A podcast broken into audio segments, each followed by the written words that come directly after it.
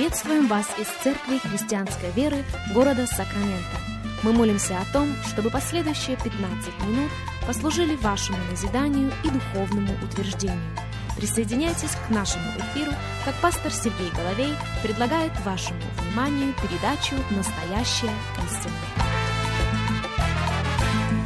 Здравствуйте, уважаемые радиослушатели! Сергей Головей меня зовут. Из Церкви Христианской Веры мы приходим к вам – Огромнейшая благодарность и признательность всем, всем и каждому за то, что становитесь частью нашего вещания сегодня.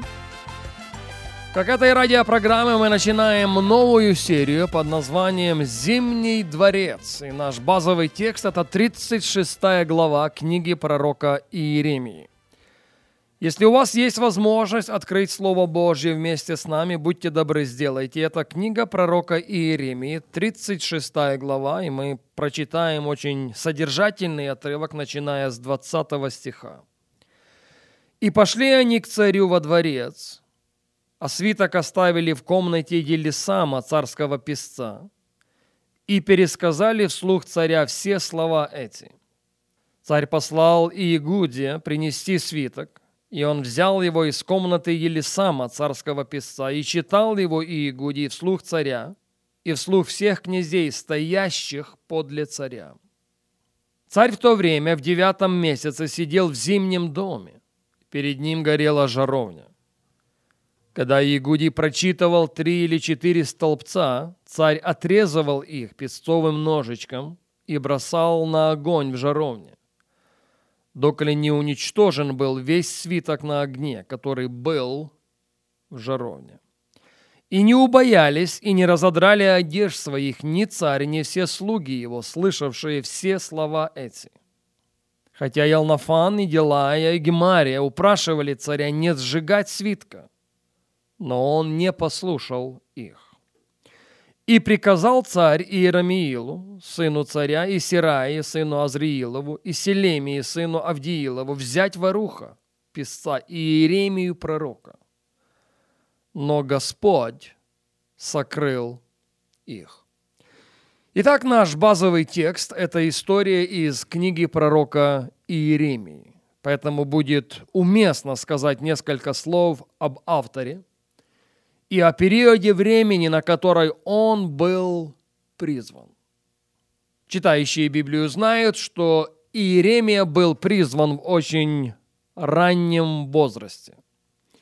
И, кстати, во втором стихе первой главы мы находим следующее утверждение, имеющее отношение к тому, что молодой пророк призван Богом в тринадцатый год царя Иосии. Последний был очень благочестивым человеком, принесшим в Иудею хорошие политические и экономические реформы. А самое главное, он стоял во главе духовного возрождения нации. Смерть Иосии была полной неожиданностью для народа, который понимал, что с его уходом в очень раннем возрасте примерно в 39 лет, заканчивается эпоха благоденствия. Вот что мы читаем с вами об этом. Вторая Паралипоменон, 35 глава, и стихи 24 и 25. И даже начнем со второй половины 24 стиха. «И умер он, и похоронили в гробницах отцов своих. И вся Иудея и Иерусалим оплакали Иосию. Оплакал Иосию и Иеремия в песне плачевной. Оплакать, повторяю еще раз, было о чем. Смерть Иосии стала предвестником изменений, к огромнейшему сожалению, изменений не в лучшую сторону. Вторая Паралипоменон, та же книга, только 36 глава, из первого стиха мы читаем так. «И взял народ земли Иохаза, сына Иосина, и воцарили его вместо отца его в Иерусалиме. Двадцати трех лет был Иохас, когда воцарился, и три месяца царствовал в Иерусалиме. Подумайте об этом. Еще не высохли слезы после смерти Иосии, как опять смена караула. и время неопределенности. Упустим один стих и перейдем в четвертый. Вторая Паралипоменон, 36 глава, стих 4. «И воцарил царь египетский». Слышите? Не народ, не народ иудейский, как это было в первом стихе. В четвертом стихе над иудеями поставляется царь, лидером совершенно другого государства. И воцарил царь египетский над Иудеей и Иерусалимом Елиакима, брата его, и переменил имя его на Иоаким. Кстати, события нашего базового текста имеют отношение именно к этому человеку, царю Иоакиму. О нем нельзя сказать, что он был богоотступником, потому что он никогда не приступал к Богу. Он был очень скверным человеком. Он был человеком, который делал все, что мог, вопреки Господу, вопреки Его заповедям – и вопреки Его Слову.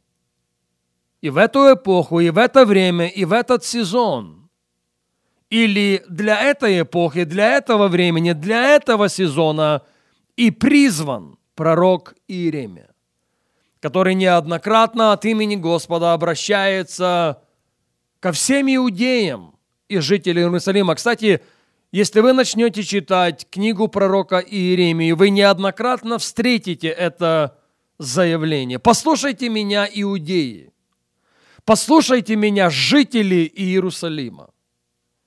И он делает это опять и опять. Он обращается с этими словами от лица Бога к своим братьям, к своим сестрам в надежде, что Слово Божье будет ими услышано, Слово Божье будет ими воспринято, и Слово Божье совершит в них ту работу, которую только Божье Слово может совершить. Но его попытки не увенчались успехом. Высвобожденное пророком Иеремией слово падало на очень тяжелую почву. Оно было попрано, оно было высмеяно, оно было заглушено, оно было пренебрежено. У пророка было больше, чем достаточно возможностей выбросить белый флаг и сказать, не стоит всего этого. Не стоит подвязаться, не стоит обращаться, не стоит возвышать свой голос, не стоит корректировать их, потому что абсолютно никаких изменений. Но кто из вас знает, что Бог – это Бог милости, Бог – это Бог любви, Бог – это Бог милосердия, Бог, помышляющий о том, чтобы не отвергнуть даже и отверженного. Поэтому Бог ни в коем случае не списал царя Иакима. Он хочет обратиться к нему еще раз – вот почему Слово Божье прозвучало к Иеремии опять. Пророк, все, что я тебе сказал, сказать им. Напиши. Напиши на свиток. Пусть будет не только устная форма коммуникации, пусть будет написанная форма моего обращения к моему народу и к царю в частности – и по повелению самого Бога. Иеремия, сказанное Господом слово, ложит на свиток. Он опять был под вдохновением Духа Святого, вне всякого сомнения. Он говорил то, что Бог уже ему сказал раньше, а Варух записывал. Содержательное послание, предупреждающее иудеев и жителей Иерусалима – о приближающихся потрясениях, если они не обратятся всем своим сердцем. Но мы должны будем возвратиться к этой мысли на нашей следующей программе, чтобы продолжить этот разговор.